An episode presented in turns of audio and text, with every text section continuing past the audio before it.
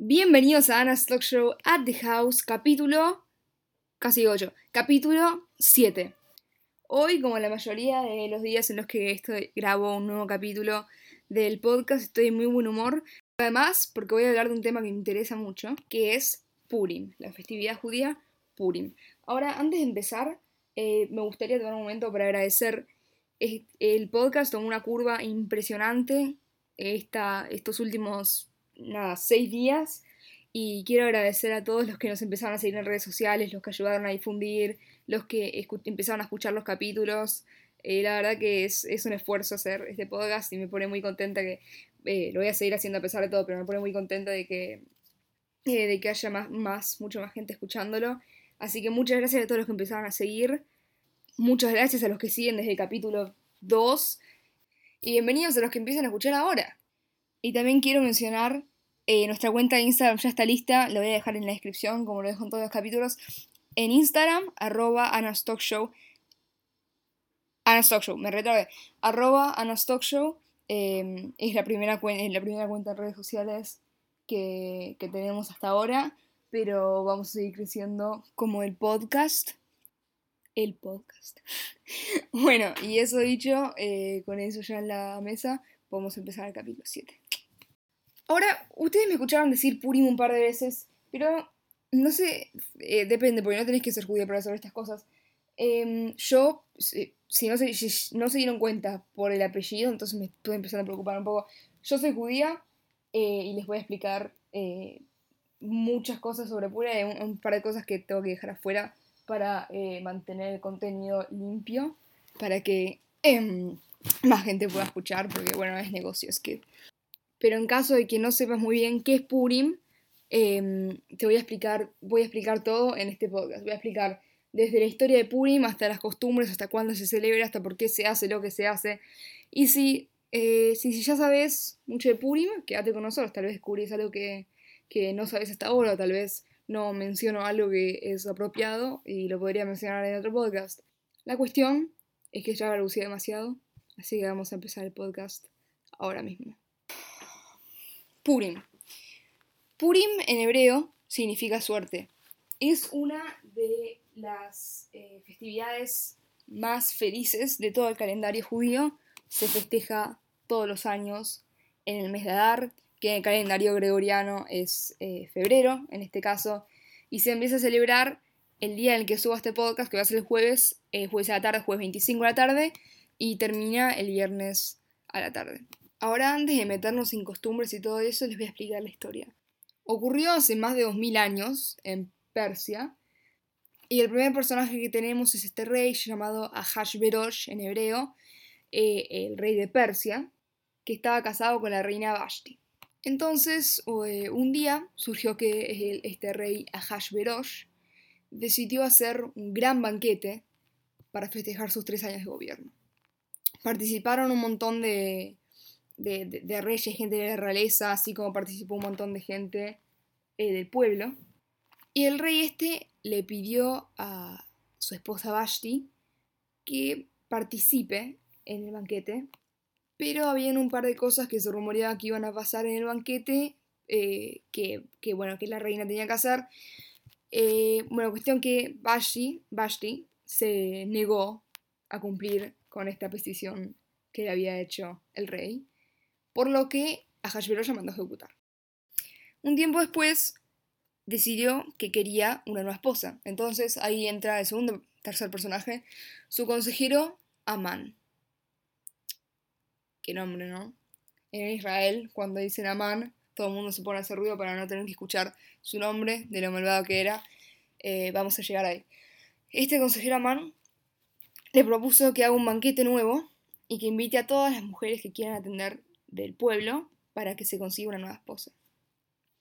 Entonces, bueno, lo hicieron y llegó esta dama llamada Esther al banquete que deslumbró a Hashverosh, le enamoró. Entonces, Esther era judía, ¿no? Pero Hashverosh todavía no sabía eso.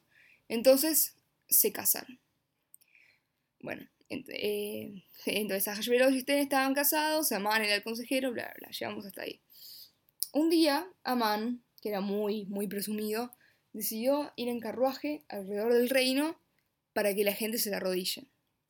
Entonces empezó a ir, la gente se la arrodillaba, hasta que llegó un señor llamado Mordejai, que resultaba ser el tío de Esther, que él se negó a arrodillarse, porque los judíos no nos arrodillamos a otra persona que no sea Adonai, que no sea Dios. Entonces se negó a arrodillarse, Mordejai se ofendió, se enojó, fue al castillo y empezó a manipular a Hashverosh lentamente, le empezó a llenar la cabeza con historias de que los judíos no estaban respetando sus, eh, sus, tradiciones, sus costumbres, e, estaban en contra del pueblo, que le iban a hacer mal, y poco a poco a Hashverosh se la fue tragando. Entonces, después de un tiempito, después de un tiempo bastante extenso, en realidad, a Hashverosh le dio su anillo real a Man, que tenía un sello, y le dijo, toma, resolver de judíos. No se lo dijo así, ¿no? Pero bueno, estoy intentando adaptar. Y entonces Amán usó ese anillo del rey para firmar una sentencia que declaraba que iba a aniquilar a todo el pueblo judío, destruir, asesinar, aniquilar a todos los judíos, jóvenes, ancianos, mujeres, niños, todo en un solo día, el 14 del mes hebreo de Adar. Qué bueno que este año cae el 25 de febrero. Todo en un solo día.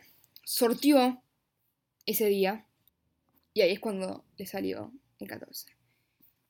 Un tiempito, un tiempo antes de que llegue el día, el tío de Esther, este personaje Mordejai, se enteró, se enteró del plan y le contó a Esther, le dijo, eh, ayúdanos a salvar al pueblo.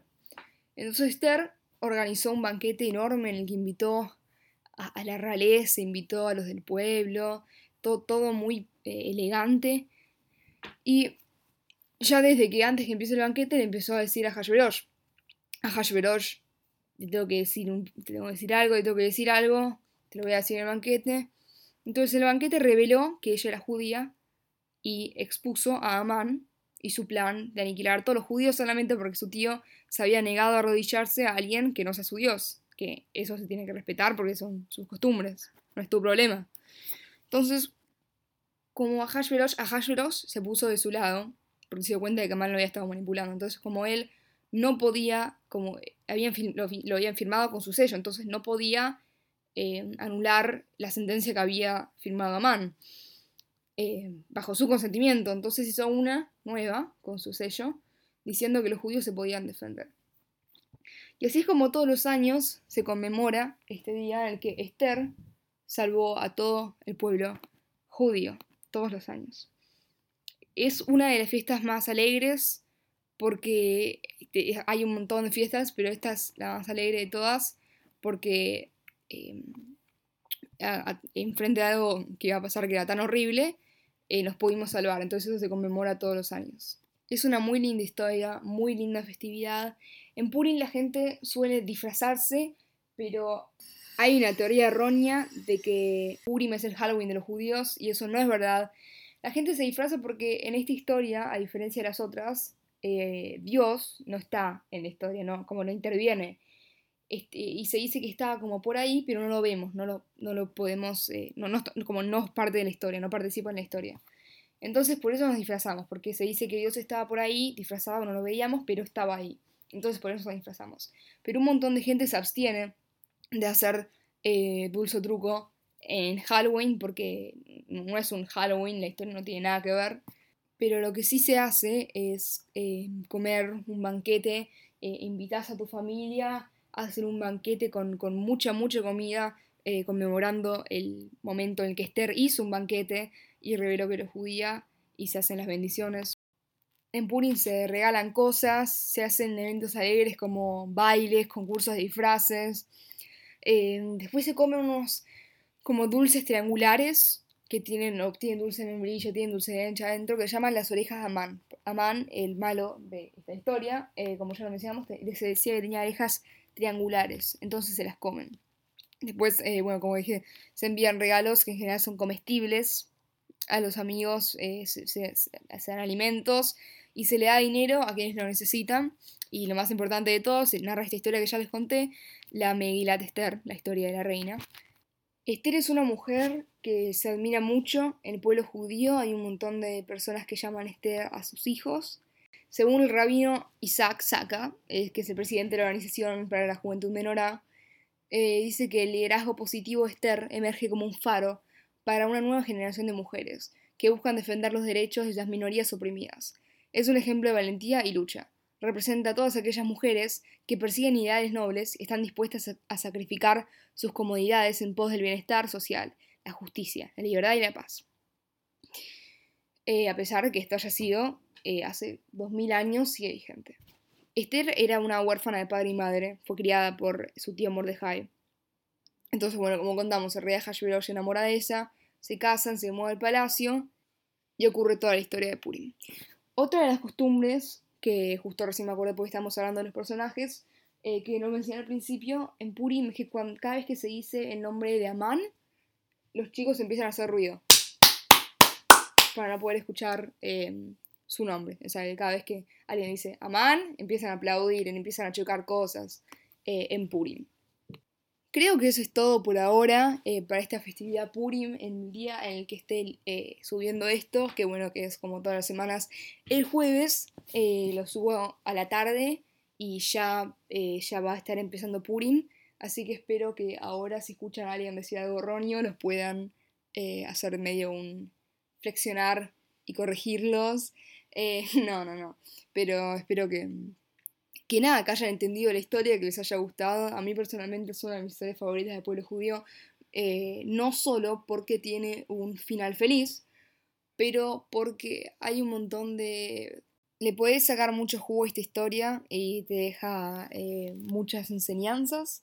Así que nada, espero que les haya interesado y gustado, como dije en la descripción del podcast, temas que te pueden interesar, temas que te interesan, temas que, claro, que, te pueden llegar a interesar. Así que espero que les haya gustado este tema, eh, que les haya interesado. Y ahora, a mí me pasa esto, yo me relajo entonces bajo la voz, tengo que volver a retomar mi entusiasmo para cerrar. Un segundo. Muchas gracias por escuchar, nos vemos de vuelta en el capítulo 8. voy a poner a llorar, llegamos tan lejos, yo no, nunca pensé que íbamos a llegar tipo hasta el capítulo 7. Pensé que lo iba a bajar tipo el 2. Pero vamos a seguir. Vamos a seguir. Y nos vemos el jueves que viene. Peace.